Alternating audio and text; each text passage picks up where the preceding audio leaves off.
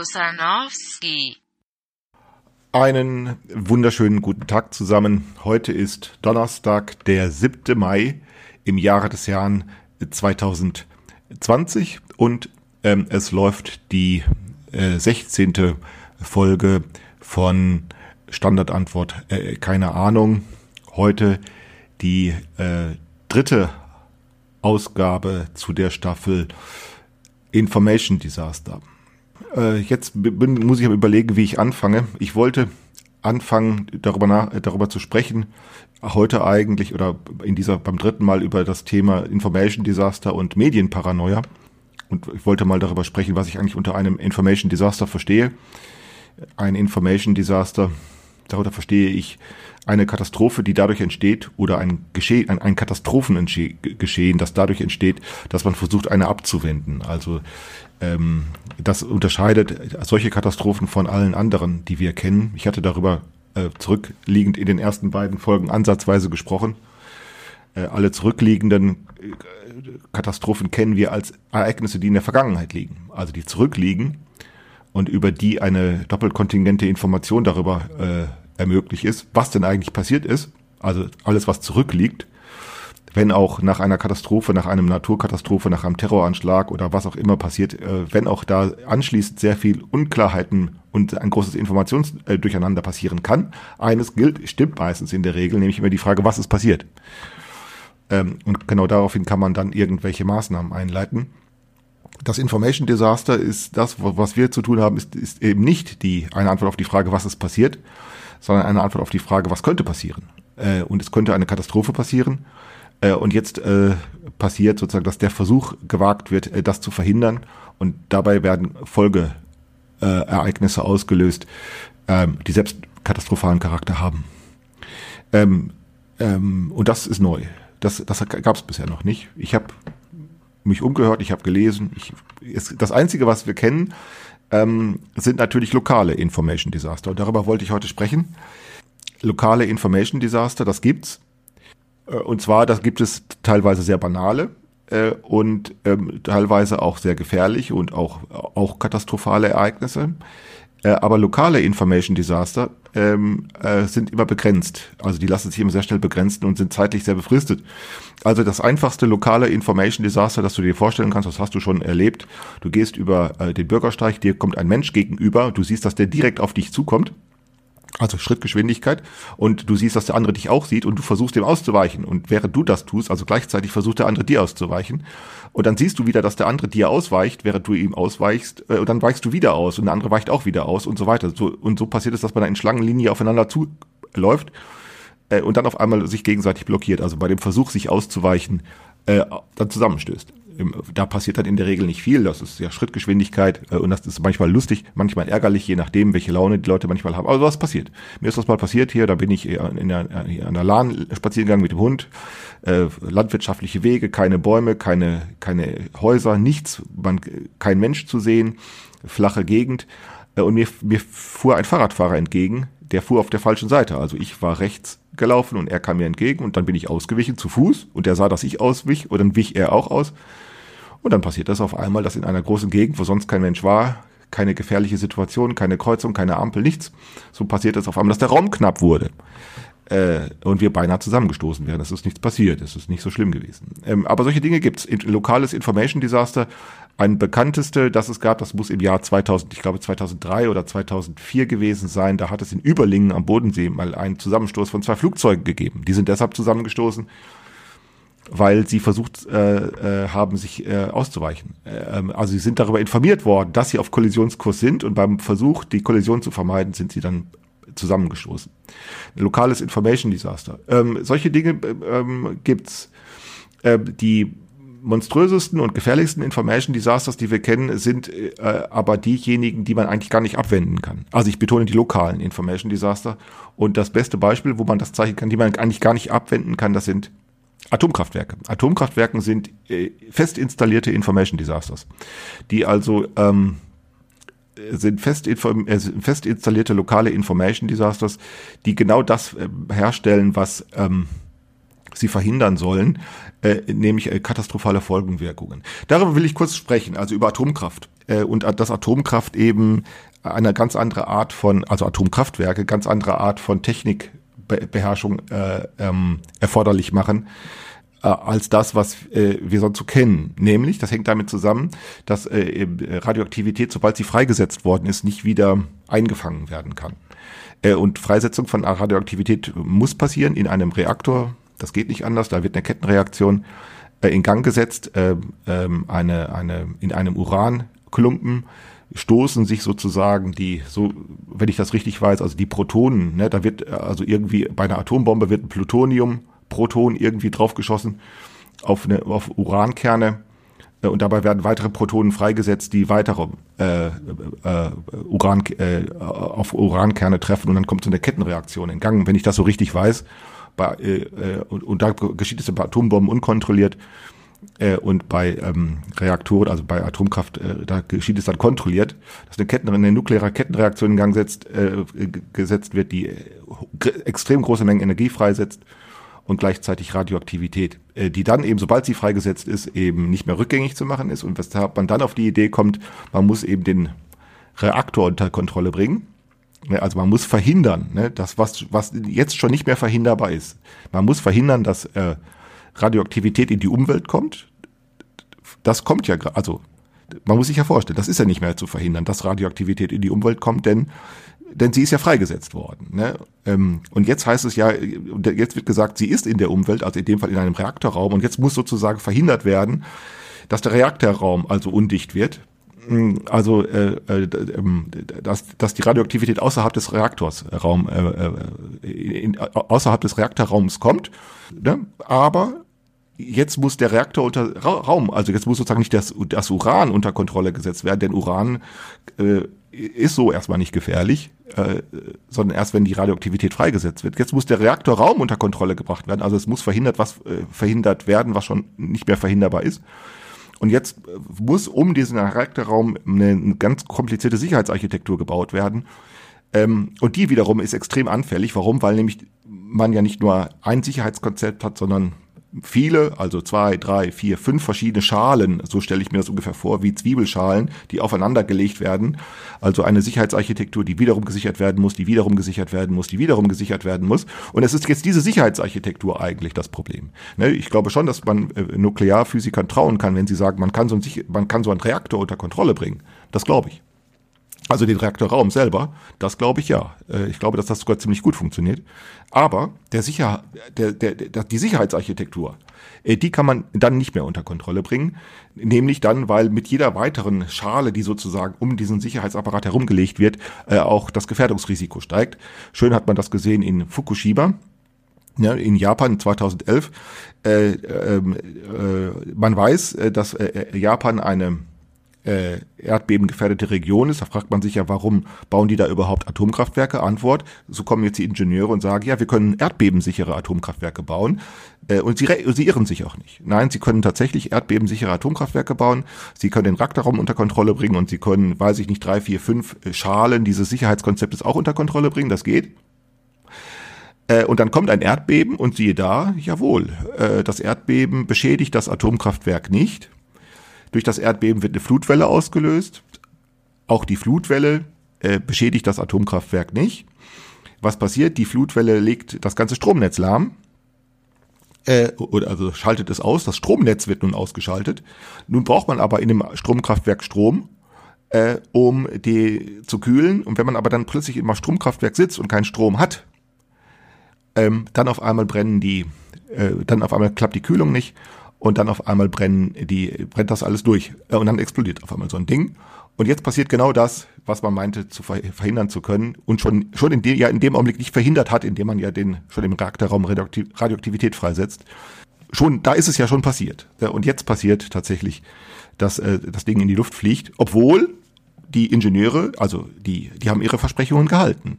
Äh, typischer Fall, der Fachmann ist eben nur ein Fachmann äh, und äh, mehr nicht. Das heißt, er weiß nur wenig und das wenige weiß er genau, aber er weiß eben nicht alles. Und jetzt erkennen wir plötzlich, der Fachmann war ein Fachidiot, wenn er behauptet, er wisse alles. Der Fachidiot ist ja dann je, derjenige, der, der dann sagt, ich weiß alles andere auch. Und die Wahrheit lautet, nö, du weißt alles andere eben nicht. Und schon passiert eben genau das Information Disaster. Aber hier passiert eben lokal, sprich also äh, wenigstens der Raum äh, ist begrenzt, also das Areal des Atomkraftwerks, vielleicht noch die Kilometer, die Quadratkilometer drumherum. Aber auch da merkt man ja, ähm, äh, dass die, die, die, die, die Begrenzung sich schwer einhalten lässt. Und zwar deshalb, weil man ja so einen Reaktor nicht reparieren kann. Denn ist die Radioaktivität erstmal freigesetzt, dann ist sie freigesetzt. Äh, und jetzt haben sie ein Riesenproblem vorhin mit dem radioaktiven Müll. Und für den radioaktiven Müll äh, gilt ja auch wieder dasselbe, äh, dass sie jetzt den unter Kontrolle bringen müssen. Und da weiß man dann schon, dass diese Sicherheitsarchitektur selbst wiederum gefährdet ist und so weiter. Also Radioaktivität ist das beste Beispiel dafür, äh, wie so ein Information Disaster funktioniert, also etwas zu verhindern, das nicht mehr verhinderbar ist. Äh, übrigens auch deshalb ist es auch kein äh, kein kein Zufall, dass sich an äh, gerade an äh, Reaktorsicherheit der Paranoia schnell zeigt. Die hängt die Paranoia ist ja die Frage der Information oder der Informationssicherheit darüber, was ist eigentlich passiert wir alle äh, wissen äh, und jeder, der Schnürsenkel, äh, jeder, der, der sich einen Schuh zu, mit Schnürsenkel einen Schuh zubinden kann, ist intelligent genug zu begreifen, dass es so etwas wie absolute Sicherheit nicht gibt. Äh, jeder, der eine Treppe runtergeht, äh, äh, kann das begreifen. Du hast ja mal aus Versehen die Schnürsenkel nicht richtig fest zugebunden, gehst die Treppe runter und stürzt. Das passiert. Äh, absolute Sicherheit gibt es nicht. Äh, unsere Politiker, die wissen das auch, die können sich auch die Schuhe zubinden. Äh, jedes Mal, wenn ein Terroranschlag passiert, äh, heißt es, hätte der verhindert werden können. Und dann sagen die einerseits ja, wenn man bessere Informationen hätte, aber andererseits eben auch nein, weil sie zu Recht sagen, absolute Sicherheit gibt es nicht. Das stimmt. Absolute Sicherheit gibt es nicht. Das kann jeder begreifen. Ähm, aber äh, ein Minister oder ein Ministerium, das für Reaktor, Reaktorsicherheit zuständig ist, kann genau diesen Satz nicht sprechen. Das dürfen, die dürfen also genau diesen Satz nicht sprechen. Absolute Sicherheit gibt es nicht. Denn würden die das sagen, ja, dann weiß man jetzt plötzlich nicht, wie das gemeint ist. Ähm, äh, Ministerien, die für Reaktorsicherheit zuständig sind, die unterliegen sozusagen einer Verdächtigungssituation, die man von, äh, äh, von Leuten kennt, die verdächtigt sind, eine Straftat begangen zu haben. Äh, den muss man, also bei Verdächtigen, äh, juristisch gesehen, muss man denen Schweigerecht einräumen, wenn sie verdächtigt werden. Warum? Weil sie, ähm, weil sie nämlich, wenn sie reden, kann alles gegen sie verwendet werden. Deshalb, also in juristischer Hinsicht müssen diese Verdächtigen ein Schweigerecht haben. Äh, äh, äh, Ministerien, die für Reaktorsicherheit zuständig sind, haben ein solches Schweigerecht nicht.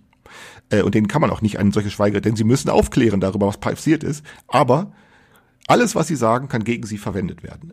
Weil nämlich sobald sie nur sagen, es ist ein Reaktorunfall passiert, können sie jetzt nicht mehr so einfach sagen, es ist alles ganz harmlos. Das sagen sie aber regelmäßig und jetzt kann man ihnen genau das nicht glauben.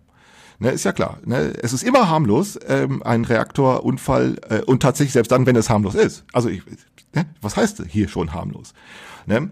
Und deshalb muss eben in diesem ganzen Sicherheitsarchitektur, sowohl im Atomkraftwerk als auch in der näheren Umgebung, als auch in den zuständigen Kontrollapparaten, Behörden und in den ganzen Kontrollgremien, wer auch immer da zuständig ist, da muss immer ganz viel ja unterdrückt werden, da muss immer ganz viel unterschlagen werden, da muss immer ganz viel vertuscht werden. Nicht etwa, weil man die Wahrheit unterdrücken will, sondern weil man sie weil es, weil eben durch diese Verdächtigungssituation Wahrheit nicht so einfach zu ermitteln ist, beziehungsweise fast auch gar nicht mehr. Das heißt, selbst wenn harmlose Reaktorunfälle passiert sind, muss immer irgendetwas äh, unterschlagen oder beiseite geräumt werden, weil sie nicht einfach sagen können, glaubhaft sagen können, das ist alles ganz harmlos, wenn ein Reaktorunfall passiert ist. Und wenn sobald diese Unterschlagungen äh, oder Unterdrückung von Akten, von Informationen, die, die Umbiegung oder schon das Flunkern, das Lügen oder das leichte Lügen, wenn das schon auffällig wird, dann fragt man sich ja, wenn Sie doch sagen, es sei alles harmlos, ja, warum unterdrücken oder warum unterschlagen Sie dann dieses oder jedes? Warum bagatellisieren Sie denn äh, so übertrieben? Ne, genau, das tun Sie nämlich deshalb, wie der Verdächtige, der verdächtigt wird, ein, eine Straftat begangen zu haben, der, da, ne, der, der, der, der wird jetzt auf einmal beim Lügen erwischt und es kann ja sein, dass er unschuldig ist. Aber sobald er beim Lügen erwischt wird, äh, glaubt man ihm nicht mehr, dass er unschuldig ist. Und das ist hier etwas ähnliches. Deshalb äh, knüpft sich an Reaktorsicherheit und an Nukleartechnik überhaupt die schnell die Paranoia. Dass man ja, was man ja äh, damals äh, als, als Tschernobyl passiert ist, äh, sehr genau sehen konnte. Ne? Und da kam natürlich noch, noch, noch die ideologische, die, die ideologische Blockade hinzu, dass damals noch hieß, äh, ja, das ist ein russischer, beziehungsweise ein Sowjet, äh, also ein ukrainischer also ein sowjetischer Reaktor. Oder ist ja sowieso, das sind ja sowieso die Schlimmen. Ne? Die haben ja sowieso keine Ahnung, wie das richtig geht. Das kann bei uns nicht passieren. Und Fukushima war dann auf einmal die Information darüber, doch, doch, das kann auch in Japan passieren. Und das kann auch in den USA passieren und überall. Das kann auch in Schweden passieren und sonst wo. Also ich will damit kurz sagen, also äh, eigentlich ist Radio, äh, die Nukleartechnik ist eigentlich genau ein permanentes äh, Information Disaster, das auch genau so eine Paranoia nach sich zieht. Aber es ist immer lokal. Lokal heißt hier also geografisch begrenzbar, zeitlich begrenzbar. Die Zuständigkeiten sind begrenzbar beziehungsweise erkennbar und damit begrenzbar. Und partiell auch schon beim Atomkraftwerk wird es schwer, äh, aber auch da lassen sich die Schäden vielleicht äh, noch wegräumen. Ich betone schon vielleicht, aber schon beim Atomkraftwerk ist es ja die Frage, äh, vielleicht deshalb, weil man ja nicht weiß, wohin mit dem Müll. Das sind lokale Information Disaster. Ähm, das Desaster ist also das, was passiert, wenn man versucht, äh, eine, äh, eine Katastrophe äh, abzuwenden. Ähm, und was wir nun haben mit dieser, mit dieser Corona-Sache ist eben genau das globale Information Disaster und auch kombiniert äh, mit einer globalen Medienparanoia. Äh, äh, weil man, also die Medienparanoia ist einfach, die zerstört jede Informationssicherheit. Ähm, und das Schlimme ist eben, dass auch hier die, in dem Fall die Massenmedien, anders als die Wissenschaft, die Massenmedien nicht zugeben dürfen, was sie schlechterdings empirisch jederzeit, was man schlechterdings empirisch jederzeit feststellen kann, ist, sie dürfen nicht zugeben, Informationssicherheit zu vernichten. Also sie dürfen nicht zugeben, dass sie die Informationssituation verschlechtern statt verbessern.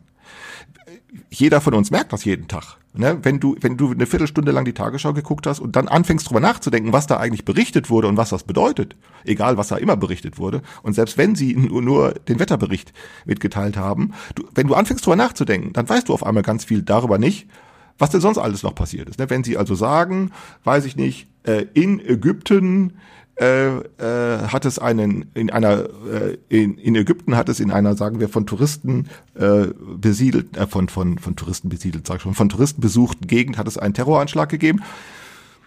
Äh, dann weißt du anschließend nicht was da im Einzelnen passiert ist. Also wer hat da was gesagt getan gewollt? Äh, also du weißt dann anschließend nicht worüber du nicht informiert bist. Und das heißt und du merkst ja, dass es ja nicht nur, dass es ja nicht nur Ägypten gibt und es gibt ja nicht nur Ausland, ähm, sondern und es gibt ja nicht nur polizeiliche Angelegenheiten, es gibt nicht nur ökonomische Angelegenheiten, es gibt nicht nur medizinische Angelegenheiten, über die man berichten kann, sondern es gibt tausend andere auch und über die wirst du eben nicht bericht, äh, nicht nicht informiert. Das, also Massenmedien vernichten Informationssicherheit, weil sie ähm, weil sie ähm, äh, zu wenig Zeit haben äh, und äh, äh, weil jeder jeder Beitrag so getakt, kurz getaktet ist. Also es muss immer so sein, dass in 30 Sekunden oder in einer Minute alles alles gesagt sein soll. Aber spätestens dann äh, merkst du, dass kaum etwas gesagt wurde. Und wenn du dann verwiesen wirst an die nächste, an den nächsten Sender oder an die nächste Zeitung oder an die nächste Dokumentation oder an die nächste Fernsehsendung oder an das nächste Gespräch, dann gilt ja genau dafür wiederum dasselbe ne, je mehr Fernsehsender es gibt, je mehr Zeitungen es gibt, je mehr Kanäle es gibt, äh, je mehr Verlage es gibt, äh, je mehr Publikationen es gibt äh, und je mehr du dich darum kümmerst, äh, die Dinge dann zu ordnen, zu sortieren, ähm, äh, zu vergleichen äh, und daraus Schlüsse zu ziehen, umso mehr stellst du fest, du, du kapierst es immer weniger. Wer ein Buch liest, kann gut informiert sein. Wer zwei Bücher liest zum selben Thema, kann auch noch einigermaßen gut informiert sein, aber lies mal zum selben Thema 10, 20, 30. Lies mal, also beschäftige dich mal mit Soziologie und fang mal an, dich mit soziologischer Fachliteratur zu beschäftigen und such dir da mal einfach nur ein Thema heraus, wie ich das mal in einem Studium getan habe, Handlungstheorie. Und versuch mal zu begreifen, äh, worüber du dann noch informiert bist, wenn du darüber eine Vielzahl von Publikationen gelesen hast, dann stellst du irgendwann fest, je mehr du liest, umso weniger begreifst du es und umso schwerer fällt es zu ordnen. Äh, und das gilt natürlich erst recht, wenn du nicht nur Handlungstheorie als Problem wählst, sondern wenn du auch noch andere Dinge wählst, über die man äh, sich soziologisch informieren kann. Ja, und wenn es dann ja nicht nur Soziologie gibt, sondern es gibt dann ja auch noch Psychologie und es gibt dann ja auch noch Biologie und es gibt ja auch nicht nur Wissenschaft, äh, sondern es gibt ja auch noch Kunst und es gibt ja auch nicht nur, äh, äh, es gibt ja auch noch Politik ähm, und es gibt ja auch noch Ökonomie. Und wer dann noch behauptet, äh, also sozusagen äh, gut informiert zu sein, der hat wirklich Glück gehabt. Tatsächlich sind wir äh, darauf festgelegt, Fachleute zu sein im besten, äh, im besten Fall Fachleute. Das heißt, du weißt sehr wenig, das wenige unter Umständen dann sehr genau. Und das kann sehr klug sein und das kann sehr nützlich sein. Wann nämlich kann das sehr klug und sehr nützlich sein, auch sehr hilfreich? Antwort, wenn du um äh, Auskunft gebeten wirst. Ähm, dann kannst du sehr klug helfen. Egal was du auch immer weißt und kannst. Äh, ob das äh, gesundheitliche Fragen sind, ob das Ernährung ist, ob das ähm, Kindererziehung ist, ob das Hundeerziehung ist, ob das äh, wenn es um die Frage geht, äh, ja, wie, wie, wie gestalte ich Häkelsachen? Äh, oder ob das um die Frage geht, wie äh, gestalte ich einen Garten? Du kannst immer sehr kompetente Auskünfte geben, ja, wenn du um Auskunft gebeten wirst. Aber du kennst das Phänomen, äh, dass äh, nichts so überflüssig ist wie Ratschläge, die niemand bestellt hat. Oder also der unerwünschte oder der un ungebetene Ratschlag. Das hilft überhaupt nicht weiter. Ähm, das, das wissen genau diejenigen ganz genau, die nämlich in einer bestimmten Hinsicht in einer Notsituation geraten, zum Beispiel wenn, wenn man krank wird Jetzt auf einmal braucht man Rat, aber man braucht nicht von jedem Rat und man braucht nicht ähm, von jedem Rat und, und es hilft auch das Allermeiste, was einem dann die Leute ungebetenerweise sagen, ist totaler Müll. Gerade dann, wenn man schwer krank ist, weiß man das. Ähm, das ist übrigens mit ein Grund, weshalb Leute, die schwer krank werden, nicht so gern darüber reden. Nicht etwa, weil ihnen das peinlich ist, dass sie krank werden, sondern weil sie sich sozusagen vor den ungebetenen Ratschlägen fürchten. Das ist nämlich ziemlich ätzend. Das kann das Leben ganz schön schwer machen. Äh, und Massenmedien machen nun, und das ist die Situation, weshalb wir in diese Medienparanoia kommen, dass jetzt millionenfach, Millionen und Abermillionenfach werden, belästigen sich die Menschen gegenseitig mit ungebetenen Ratschlägen. Weil jeder irgendwas weiß und jeder weiß irgendwas anderes. Und es gibt ja nicht nur diejenigen, die nicht vom Fach sind, die ungebetene Ratschläge erteilen oder ungebetene Meinungen, ungebetene Betrachtungsweisen, ungebetene Einschätzungen vortragen. Auch diejenigen, auch, auch die Fachleute tun es, äh, äh, obwohl sie unge, diese ungebetenerweise getan haben, und zwar auch sehr viele. Ob es Virologen sind, ob es ne, Mikrobiologen sind, ob es Humanbiologen sind, ob es Mediziner sind, Epidemiologen, alle kommen haufenweise und überschütten sozusagen, stopfen die Kanäle voll mit ihren ungebetenen und unerwünschten Ratschlägen. Das Gelbe gilt ja auch, wenn dann Fernsehsender äh, sagen, ähm, wir führen Interviews. Also machen sie ja genau. Sie, dann wird zwar der der Virologe interviewt und insofern wird um einen Ratschlag gebeten, aber die Sendung selber wiederum hat niemand bestellt.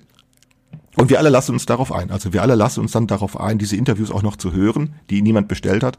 Und dann entsteht eine ungeheure eine ungeheure Informationsunsicherheit, ein ungeheures Informationsdurcheinander, das man sozusagen zusammenfassen könnte mit einerseits ist dieses äh, Virus äh, sehr harmlos und es gibt empirische Hinweise, die darauf äh, hindeuten, dass es sehr, sehr harmlos ist und es gibt verlässliche Hin äh, Hinweise, die darauf hindeuten, dass es sehr harmlos ist. Aber andererseits ist es sehr gefährlich und es gibt empirische Hinweise, die darauf hindeuten, sehr verlässlich hindeuten, dass es sehr gefährlich ist. Hm?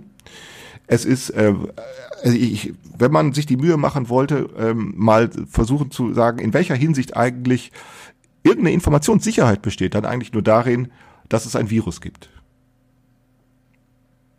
Das Virus scheint es wohl wirklich zu geben. Daran besteht kein Zweifel. Aber alles, was darüber hinausgeht, äh, ist einerseits fraglich, aber andererseits auch nicht. Ist einerseits widersprüchlich, aber andererseits auch nicht. Und die Widersprüchlichkeit ist einerseits eindeutig, aber andererseits auch nicht und so weiter. Pa Medienparanoia. Und äh, wir alle sitzen da fest drin äh, und äh, die funktioniert wie ein wie wie Radioaktivität diese äh, äh, Medienparanoia. Also das heißt, wenn die erstmal freigesetzt ist, dann kann man die mit keinem Mittel mehr einfangen, weil nämlich jeder versucht, das zu tun. Also der nächste, der kommt und sagt, jetzt sag ich mal, was hier wirklich passiert, oder jetzt sag ich mal, was wirklich stimmt, oder der nächste, der sagt, ich kenne mich aus und weiß Bescheid, der weitet sozusagen die Paranoia immer nur aus. Ne? Wenn die Paranoia erstmal freigesetzt ist, dann ist sie nicht wieder einzuholen und nicht wieder einzufangen. Und die Folgewirkungen, äh, ähm, die, die, werden jetzt äh, sich bemerkbar machen. Ne? Ähm, die Folgewirkungen sind, dass um eine mögliche Katastrophe, also die Überlastung des Gesundheitswesens abzuwenden, jetzt auf einmal alle möglichen Verbote erteilt werden. Die einfachsten Sachen sind auf einmal verboten äh, so, einfache Sachen wie sich mit dem Nachbarn zu unterhalten oder so etwas. Oder wir dürfen uns nicht treffen hier in Marburg. Äh, ich hätte gerne den Trialog äh, Marburg veranstaltet. Äh, darf auf einmal nicht sein. Ähm, äh, die einfachsten Sachen sind auf einmal verboten. Ähm, und man könnte ja sagen, na ja, es ist nur befristet. Äh, und dann geht's wieder. Ja, ja, ja, ja, es ist nur befristet. Ne, wir könnten ja sagen, es ist nur ein lokales. Antwort, ja, nee. Ne, äh, bei diesem Information Disaster werden eine ganze Menge Leute arbeitslos werden in die werden in die Arbeitslosigkeit getrieben. Wenn sie Glück haben, nur die Kurzarbeit. In der Industrie ist es am besten. denn, denn die Industriegüter, die produziert werden, äh, die werden, also diese Nachfrage kann ja, kann ja gestaut werden. Die Autos, die nicht ausgeliefert werden, äh, die, da kann die Nachfrage gestaut werden. Viel schlimmer ist es ja bei denen, die, wo die Nachfrage nicht, sich nicht staut. Also bei Gastronomen beispielsweise, ne, das Brot, das ich vor äh, vier Wochen nicht gegessen habe, oder das Müsli, das ist es nicht so, dass ich das jetzt nachhole. Ne, äh, diese ganzen Dienstleister, da, da staut sich keine Nachfrage, sondern Dienstleister produzieren immer nur für den Augenblick, nur für den Augenblick der Information. Äh, und nachgeholt wird da nichts. Äh, weshalb diese ganzen Dienstleister äh, jetzt auf einmal da stehen und sagen, ja wie, ja was, ja, wie, hm. Ich habe einen Fall gefunden. Heute habe ich es gelesen.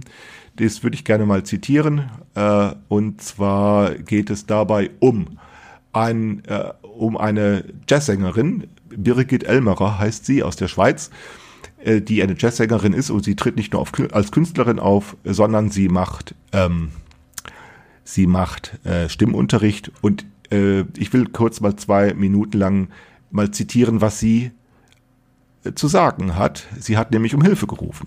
Das hört sich so an. Guten Tag. Mein Name ist Birgit Elmerer. Ich bin Jazz- und Rocksängerin, Stimmtrainerin und Business-Stimmcoach. Mein Business ist die Stimme, ist die Sprache, ist das Wort, der Gesang. Zu meiner Klientel gehören Menschen, die in sprechintensiven Berufen arbeiten oder die ihre Stimme verbessern wollen, den stimmlichen Ausdruck verbessern wollen, um im Beruf erfolgreich zu sein. Als Stimmexpertin gebe ich Seminare und Vorträge zum Thema die Macht der Stimme oder Your Voice is Your Brand. Ich gebe Gesangsunterricht und trete als Sängerin auf.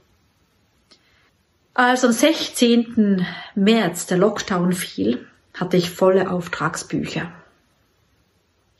Auf einen Schlag hatte ich kein Einkommen mehr, keine Konzerte, keine Seminare, keine Klienten, keine Gesangsschüler mehr.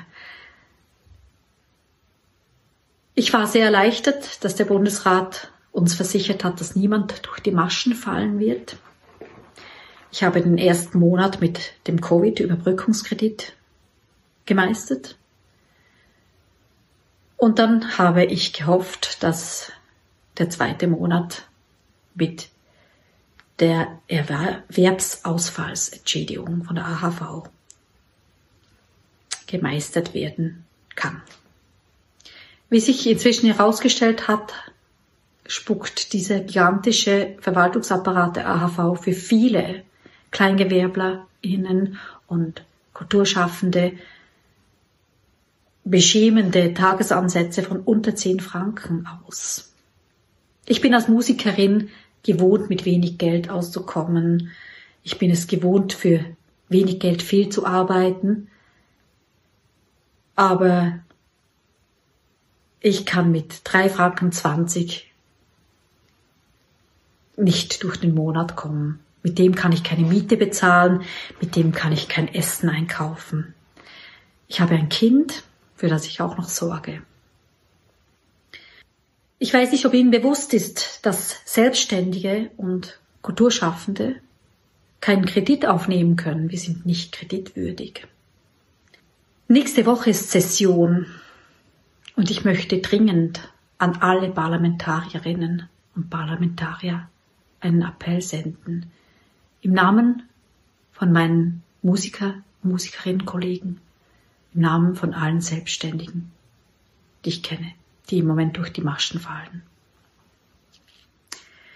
Bitte setzen Sie sich für uns ein. Wir sind Teil dieses Systems. Wir gehören dazu. Wir bezahlen Steuern. Kulturschaffende sind nicht anderes als Unternehmer und Unternehmerinnen. Bitte lassen Sie uns nicht im Stich.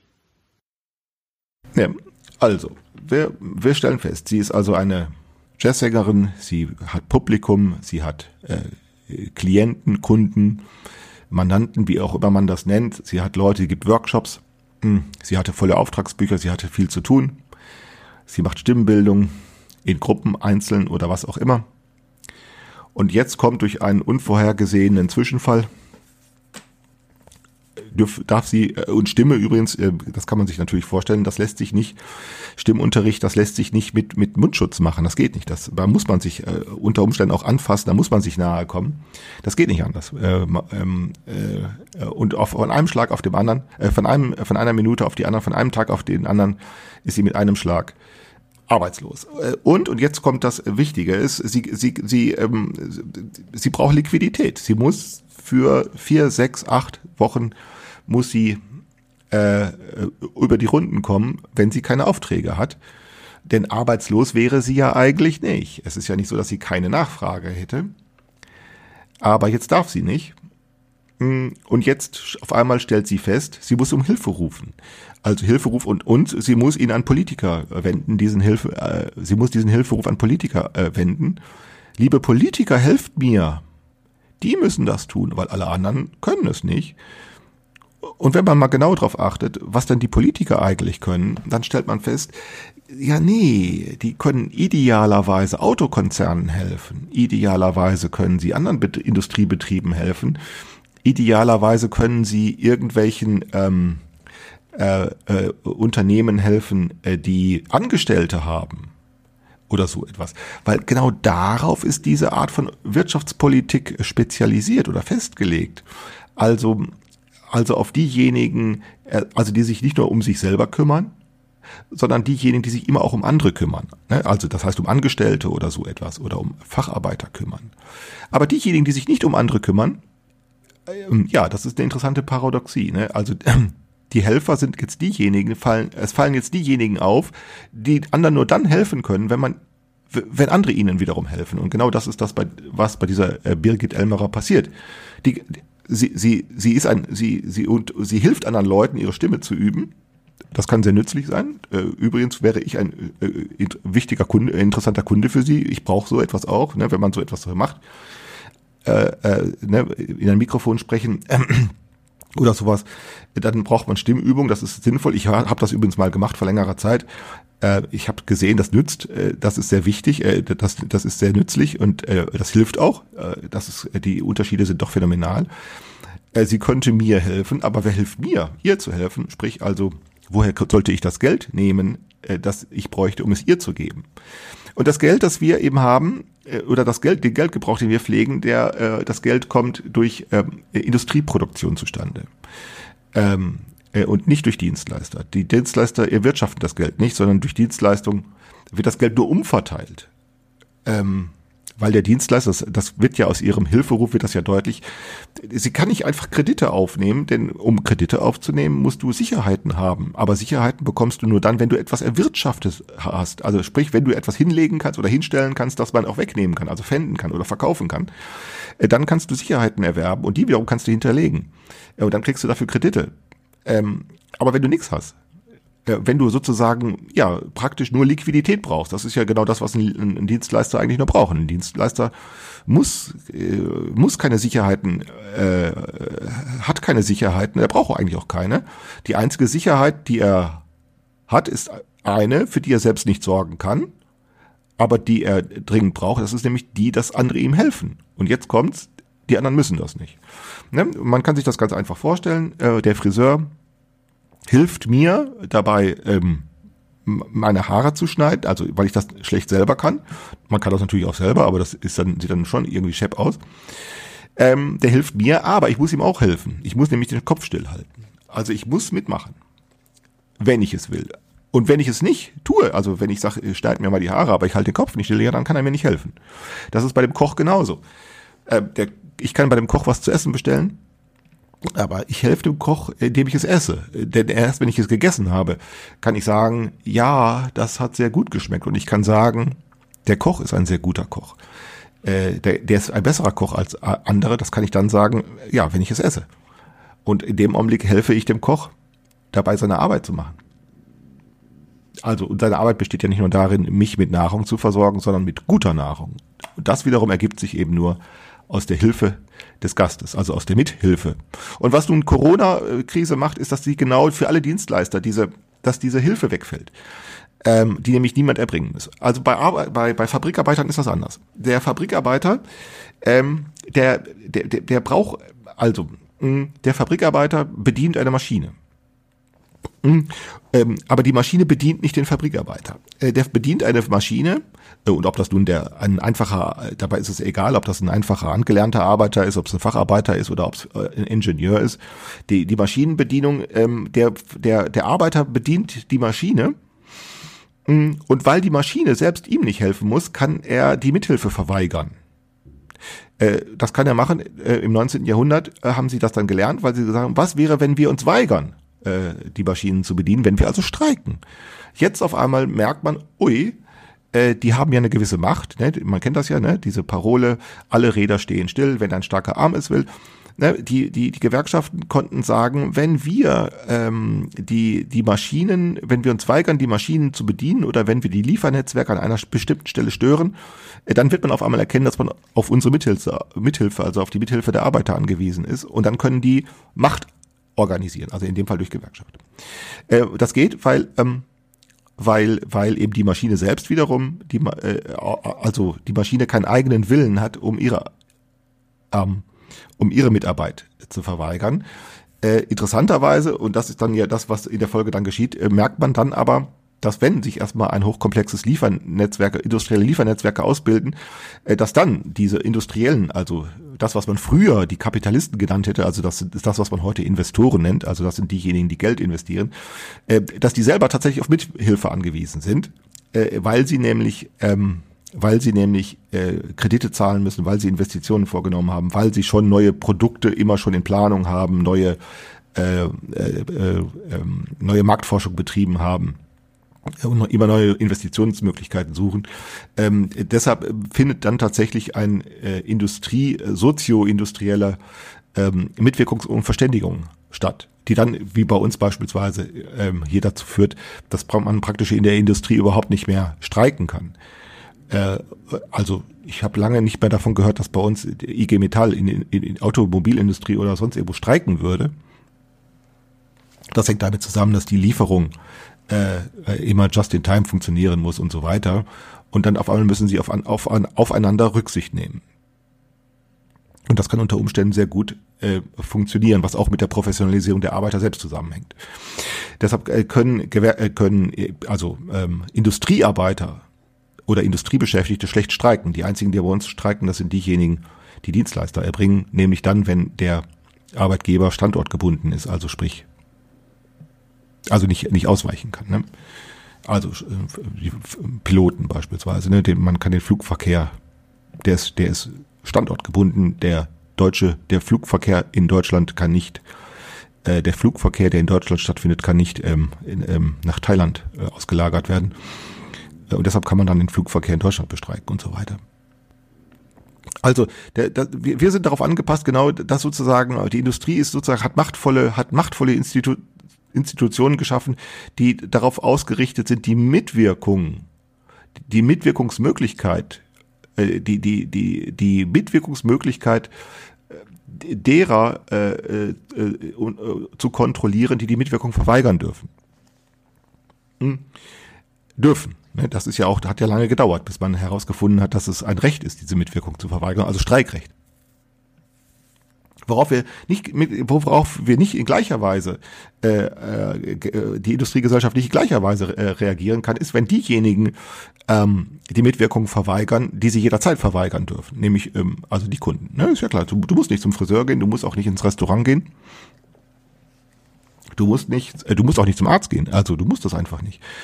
Ähm, du kannst die Mitwirkung verweigern und jetzt haben wir den Ausnahmefall, dass sie uns verboten wird. Also nicht nur, dass wir sie verweigern, sondern unsere Verweigerung wird jetzt sozusagen erzwungen. Ähm, und ähm, jetzt auf einmal stehen die ganzen äh, Dienstleister da und sagen, ja, ich helfe, klar, Lehrer, Ärzte, äh, Erzieher, Pädagogen, ähm, Rechtsanwälte, äh, äh, Stimmbildner, Logopäden, äh, alle möglichen helfen nur. Aber was eben nur geht, wenn man ihnen hilft. Und jetzt auf einmal sagen, da ist aber keiner, der ihnen, da ist plötzlich keiner, der ihnen hilft. Also, ne, die Restaurantgäste helfen dem Wirt. Die helfen. Und jetzt wird das aufgedeckt, sieht man, die helfen euch. Und jetzt dürfen sie nicht. Sie würden ja gerne, aber sie dürfen nicht. Und jetzt fällt ihnen nichts Besseres ein als ähm, äh, die Politiker. Die sollen jetzt machen. Die sollen jetzt helfen. Ähm, ähm, und jetzt kommt der raffinierte äh, äh Punkt, dass eben auch die Politiker niemanden haben, der ihnen hilft. Könnte sagen, wieso? Die können doch einfach Gesetze machen. Ja, nee. Warum? Das haben wir jetzt äh, ganz, das sehen wir jetzt ganz deutlich. Die Politiker, welche Hilfe bräuchten denn die Politiker? Die bräuchten mal von Virologen eindeutige Auskünfte darüber, was denn eigentlich passiert, was denn eigentlich der Fall ist. Und die sagen dann nur, ja, heute dies und morgen das. Entweder so oder anders. Einerseits und andererseits. Ne, also die Politiker sollen jetzt Probleme lösen, die sie schlicht und einfach nicht lösen kann, weil sie niemanden, niemanden haben, der ihnen verlässlich helfen kann. Weshalb sie dann natürlich irgendwann dazu übergehen müssen, ja, entweder dies oder jenes zu tun. Tja, und dann stehen wir da. Und dann ähm, äh, ist das Information Disaster perfekt. Ne? Politiker können auch nicht einfach dieses oder jenes tun, es sei denn, man hilft ihnen. Aber was ist, wenn die Virologie äh, äh, oder die Epidemiologie ihnen die Mithilfe dadurch verweigert, dass sie ihnen die eindeutige Information, die sie eigentlich bräuchten, vor, vorenthält? Denn, denn man könnte ja als Kasper sich hinstellen, wie ich das tun würde, und würde sagen, wenn ich Bundeskanzler wäre und mir ein Wissenschaftler sagen würde, ja einerseits ist das Virus gefährlich, aber andererseits auch nicht, dann würde äh, und einerseits muss man dagegen etwas tun, aber andererseits auch nicht. Ja, dann würde ich Ausgangssperren verhängen, die einerseits gelten, aber andererseits auch nicht dann würde ich einerseits äh, äh, Maßnahmen treffen, die wirken oder andererseits auch nicht. Sie sagen, aber das ist natürlich, so kann man keine Politik machen. Ja, nee, genau, richtig. Ne? Gut, also äh, Information Disaster. Also ähm, und jetzt haben wir langsam, äh, de, de, jetzt dreut uns so langsam, äh, dass diese Dienstleistungstätigkeit längst diejenige geworden ist, die den größte, die den größten, wie sagt man, die, die das meiste Business äh, äh, in der Gesellschaft ausmacht. Also das meiste Business ist eben nicht Industrietätigkeit, sondern das meiste Business ist Dienstleistertätigkeit, also der sogenannte dritte Sektor, wie man das, wie man das in der ähm, Wirtschaftswissenschaft sagt. Der dritte Sektor ist so groß geworden, der hat die Industrie, den zweiten Sektor längst überwuchert. Das ist schon seit längerer Zeit der Fall. Äh, und jetzt auf einmal stellt man fest, auf einmal darf dann diese Birgit Elmarer sagen, äh, ich bin ein Unternehmer wie alle anderen. Also vorher war sie nur Kulturschaffende, also vorher war sie Kulturschaffende, hat sie was Kluges getan, was Wichtiges getan, was Geistiges getan, etwas, das den Menschen hilft, etwas moralisch Gutes und, und so weiter und so weiter. Und jetzt auf einmal darf sie sagen und muss sie sagen, ich bin Unternehmer wie alle anderen. Und die Antwort lautet, nee, du bist nicht Unternehmer wie alle anderen. Ähm, das sind wir eben nicht. Der Dienstleister, der Lehrer, der Lehrer, der Professor ist Dienstleister. Der Arzt, der Rechtsanwalt ist Dienstleister. Ähm, äh, die Krankenschwester. Äh, äh, ne? Äh, aber das sind nicht Unternehmer wie alle anderen.